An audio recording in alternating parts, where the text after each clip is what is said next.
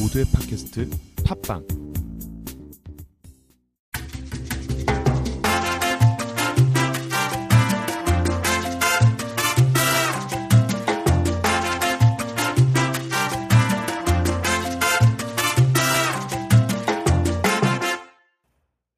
K の韓流コスメ、えっと、今回で3回目になります。えっと、今日の K の韓流コスメの話の話題は、えっと、ここ最近僕がちょっと 撮影が増えてきたんで、あの、撮影の話をちょっとしますね。えーもちろん僕、メイクアップアーティストとして、あの、撮影の現場で、まあ、メイクアップをして、またあの、韓国と日本が最も違うのは、メイクアップアーティストに、やっぱりもうヘアまでも頼んでくるのが多いということですね。やっぱりそういうところで日本と、あの、韓国の違いの話を少しやりますね。まあ、韓流コスメとはちょっと関係ないかもしれないんですけど、あの、国の、まあ、仕事の現場の雰囲気の違いっていうことですかね。そういうことをちょっと話していきます。では、まあ、これからその話を始まりますね。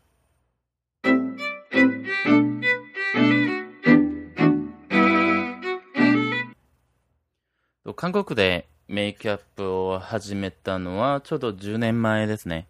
ちょうど10年前に軍隊を終えて、えっともう塾にいて、まあメイクのことや、の、まあヘアの勉強もして、まあもちろん、あの、その時韓国の美容師の資格を取ったんですけど、うん、もちろん美容室でちょっと働いたこともあって、で僕にはあんまりあのヘアを専門的にする自体があまり合わなかったようで、自分的には。やっぱり僕はあの美容の仕事をするんだったら、あの、これメイクアップかな？と思って、やっぱりそっちに向いて、まあ、考えていたんですね。まあ、10年前そうして、まあ、塾が終わって、まあ、本当に運がよく、あの、韓国ですごく有名なメイクアップアーティストの下にアシスタントとして入ったんです。えっ、と、その時その方はもう実力としてはまあトップって言われてて、まあ今も活躍してる方なんですけど、まあとにかく実力はもう誰にでも、まあ、やっぱり最高って言われましたんで、やっぱりその下で1年間に行ったんですけど、その1年で、やっぱりもう自分の目に、まあ自分の目につけたその実力のメイクアップと、自分の身につけ、まあついた、そういうやり方っていうのは今でも残っているのが多いですね。まあなんとなくもうその1年が終わって、やっぱりその時若かったんですよ。まあ自分の年今言っちゃう感じになるんですけど、その時がまあ1年を経って24歳になったんで、若く、その24歳でできることってそんなにないかな今でも思ってるんですね。でもまあもちろんその時期、まあ僕もやっぱりメイク、まあ雑誌とかまあちょこっと雑誌でのメイクとかはやってたんですけど、自分なりで満足してたわけじゃなく、やっぱり何か足りない、もうなんかここ、このままではいけないかなと思って、あの日本に留学を行ったわけですね。で、日本に留学し行って、まあ、学校、まあ、専門学校にも入って、またもう専門学校を通いながら、あの、メイクアップの仕事もしながら、その時に、まあ、メイクアップの仕事をしながら、なんか、練習にもなったかなっていう感じになってますね。その時は、まあ、個人のプロフィールのメイクの方が多かったんで、やっぱりその時に、いろんな顔にいろんなメイクができて、やっぱりこう、こういう顔にはこういうメイクとか、その時にやっぱり身につけたっていう感じですね。だから今にでも、なんか、っぱりたまに言われるんですよ。私はどういう、まあ、メイクが似合いますかってたまに言われたりするんですが、やっぱりその時、あんまり難しくないんですよね。やっぱりもう返事しやすい。いろんな顔にメイクした経験があるから、やっぱり返事しやすいっていうのもあるんです。なんで、今でも、まあ、メイクとしてはまあ自信を持てて、でも、あの日本から帰ってきて、そのメイクアップだけを考えてたら、やっぱり仕事にはならなかったっていうのが多いんですね。もう24の時からずっとその現場に行ったなら、まあなんか人脈も溜まって、いろんな仕事ができてるかもしれなかったんですけど、やっぱりもうしばらく韓国にもいなかったし、で、その中で、急にいきなり、私、まあ僕、メイキャップアーティストです、仕事くださいって言っても、誰もくれないっていうのも事実だと思いますね。なんで、やっぱりちょっと難しい時期があったんですが、ちょうど、あの、まあ僕のブログを見ていただいてか、まあ、いただいてる方々には分かってる方も結構多いと思いますが、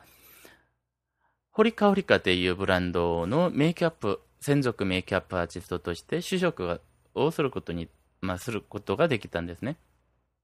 その時も、そのホリカホリカというブランド自体が、あの、そのロードショップの中で、あの、やっぱり色素、メイキュ、あの、メイキャップのものを注視してやっていくっていう話を聞いたんで、僕もそこのメイキャップアーティストになったわけですが、まあ時間が経つと、やっぱりその話がちょっと違ってきたんで、うん、あまあやっぱり1年ぐらいで、まあ辞めることになったっていうことですね。で、その時に、次の就職先が、その、免税店のあるブランドですね。まあその辺は知らない方がまだまだ多いんで、ここまあ、結構大手企業だし、ここで言うのはちょっとあれかなと思いまして、まあ名前は出さないんですけど、そのブランド自体はメイキャップのも、まあ、シリーズもあるんですけど、基本的にスキンケア中心だったんですよ。なんで、僕もその、堀香織かっていうところにいながら、スキンケアの方に興味が結構出てきたんで、じゃあここで働きながらスキンケアの勉強もできて、やっぱりもう接客もできるんだったら、それ自体が楽しいんじゃないかなと思いながら、そこに入ったわけですね。もちろん本当に楽しかったです。スキンケアの知識もすごく増えたし、またそこの、そこにあるメイキャップの製品とかの販売は、やっぱりもう僕が、まあ、トップになったわけだし、で、またその辺、スキンケアの知識が増えて、また製品の知識も増えて、ちょっとトレーナー的な感じの、やっぱりもう新しい職員、新しい人が出て、まあ、入ってくれば、その教育の担当を僕がしたわけだし、で、その辺でも結構楽しかったわけですね。で、その時期のその知識とかは、今僕にはすごく宝になってるかな。と思ってるわけです。で、その次に、ちょっとやっぱりもうメイキュアップの仕事をしようかなと思いまして、やっぱりメイキュアップがしたくなりまして、そのブランドを辞めになって、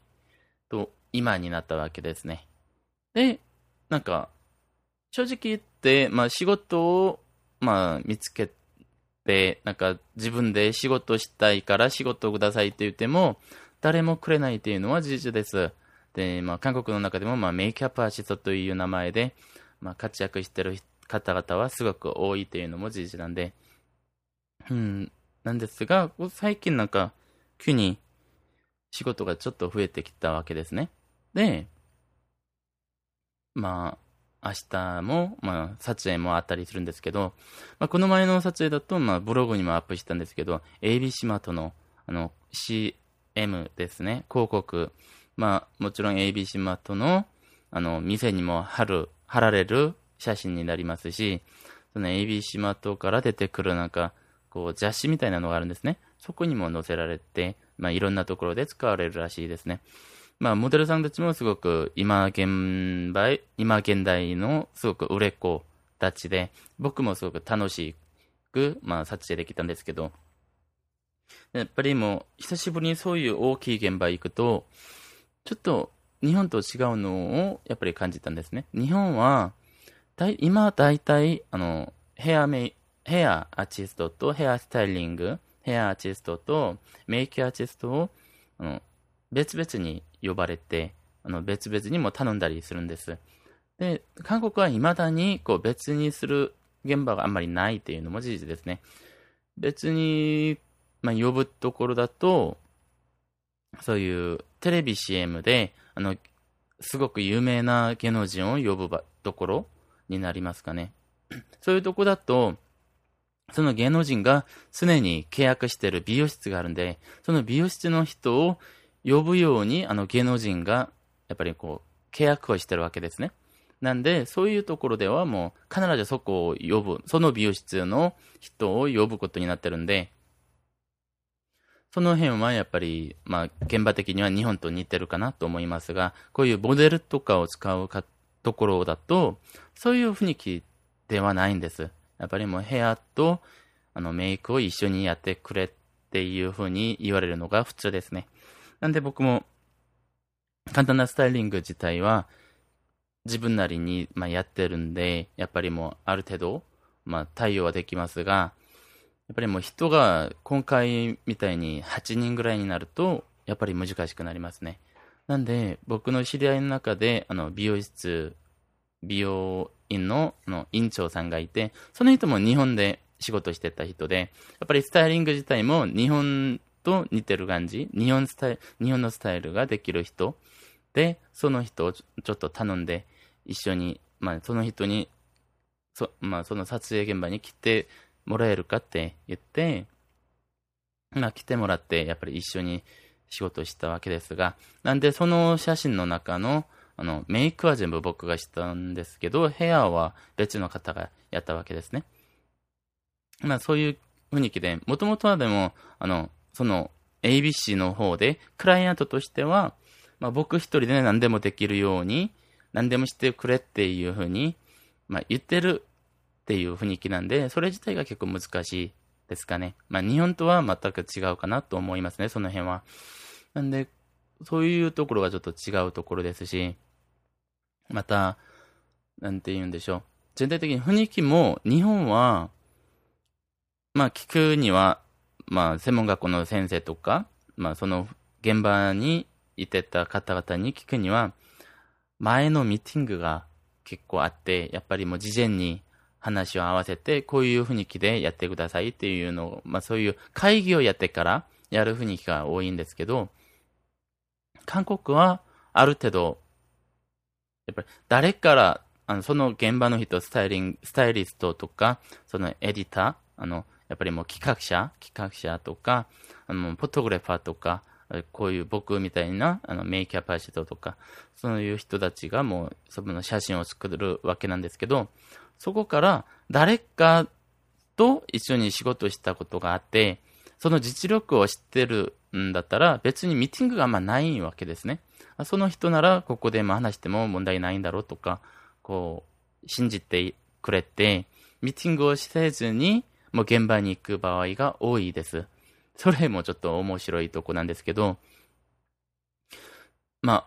どんなに大きい撮影になっても、ミーティング、まあその企画会議をしないのが、やっぱり普通、ちょっと多くなってるかな。もちろん電話とかを、まあやるし、その、その事前の、まあメールでの簡単なやり取りはやるんですけど、日本はそうじゃなく、やっぱりもう会議みたいなのをちゃんとやってる感じになってるんですね。その辺ではちょっと韓国はまだ足りないっていうのも、うん、あると思います。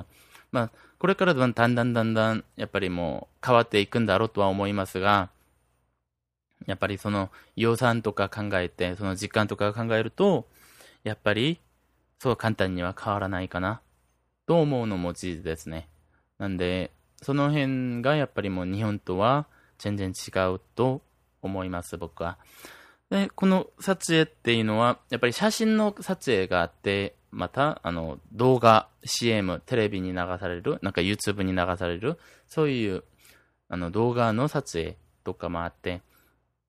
僕は最初始めたのは、まあ、10年前に、そのアシスタントとして、その現場に入ったのは、写真の撮影でした。あの、雑誌の、あの、グラビアとか、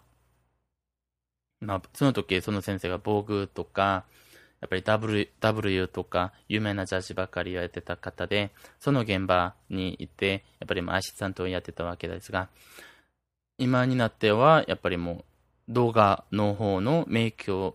をすることが多くなってるっていうことですね。まあ明日の撮影も動画になりますし、また来週、またその撮影が、その動画の撮影がありまして、やっぱり今週、今このパッドキャストも僕の計画では、あの、今週の月曜日ぐらいには録音してもアップしたいと思ってたんですけど、もうこんなに遅くなってるっていうのは、やっぱりもう撮影が急に入ってきてるから、うん、そういうことになってますね。で、すいませんね。なんか、ちょっと、喉風邪で。えっと、その、現場に、あの、動画の現場と、やっぱりそういう、まあ、撮影、写真のグラビアの現場の違いは、動画の方はやっぱりもう音が入るんで、やっぱり音を出さなきゃいけないんです。やっぱり静かな感じで、うん、なんか身動きにもちょっと気をつけなきゃいけない。で、また、あの、いろんな制約が出てくるっていう感じですね。でも写真の場合は逆にちょっと楽しく、なんか遊びながらの感じで、なんか声も大声出しながら、いいよ、みたいな、まあ、かっこいいよとか、こう、声を出してあげて、やっぱりもうモデルさんたちのふに、まあ、モデルさんたちのその気分をアップして、やっぱりもういいポーズ、いい顔が出てくるようにしてくれる、まあしてあげられるっていうのを、やっぱり写真の現場ですね。まあ、僕としては写真の現場がやっぱりもう好きっていうのもありますが、動画も割と面白くて、うん。なんか好きっていうのはありますね。なんかこれからはドラマとかもやっていこうかなと思いますが、で、問題は、やっぱりたまに言われるんですよ。芸能人、誰と仕事したことはありますとか言われたことはあるんですけど、まあ韓国人の中でも。で、実際に芸能人は、やっぱり、まあ仕事したことはいるのは言って、まああるのはあって、まあもちろんメイクしたこともあるんですけど、まあ、さっきちょっと言ったんですけど、芸能人って大体美容院と契約をしてるわけですね。大体の有名な芸能人は、美容院とあの契約をしてて、その美容院の人から、まあ、出てきたり、その美容院でメイクを受けて、その現場に来たりっていうのが普通なんです。韓国では。まあ、日本も大体似てると思いますが、その辺は。なんで、実際に僕みたいなフリーランス、フリーランサーのあのメイクアップアーティストが、その現場で、あの、芸能人のメイクをすることはそんなにないっていうのも事実ですね。まあ、たまにはありますが、まあ、またあの、モデルさんと芸能人で、どっちの仕事をしやすいかっていうと、やっぱりモデルさんの方がしやすいっていうのもありますね。芸能人って、うん、やっぱりここで なんかこういうふうに言うのは、やっぱりちょっと、うん、危ないと思うんで、言うのはやめておきますが、とりあえずモデルさんの方が、やっぱりしやすいのはあります。やっぱりしやすいし、ちょもうちょっともう親切感で、あの、親切、親密感を感じながら、うん、するのができるっていうのはモデルさんの方ですね。なんで、まあその感じですね、全体的に。まあ現場ってそんなに難しくもないし、楽しいのは楽しいんですが、その現場に行くために、あの、メイクアップアーティスト、またあのヘア、スタイリングとかもやってるんで、やっぱりその準備の時間が結構かかるんです。1日の撮影で、やっぱりもう3日ぐらいは準備して、まあ行ったりしてるんで、やっぱり大変なこともありまして、ぱり一人では限界があるんで、ここ最近は、あの、アシスタントのアルバイトを僕が雇って一緒に行ったりしてるんで、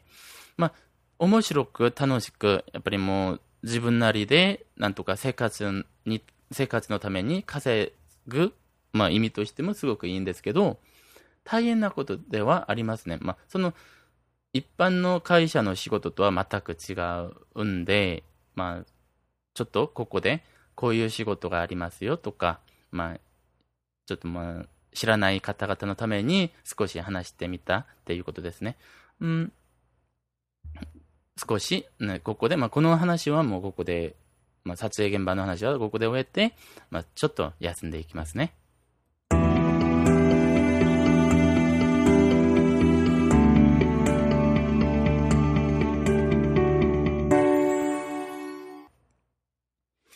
今日は、うん、話はここで、まあ、終わることになりますが、前回よりも少しや短くなっちゃうっていうのもありますね。もともと別の話をしたいと思ってたんですよ、今週。今週はちょっと別の話をしようと思ってたんですが、急に増えたこの撮影と、やっぱりここ最近ブログでも撮影の話をやっぱりもうアップしてるから僕なりには、そこにやっぱり気になる方も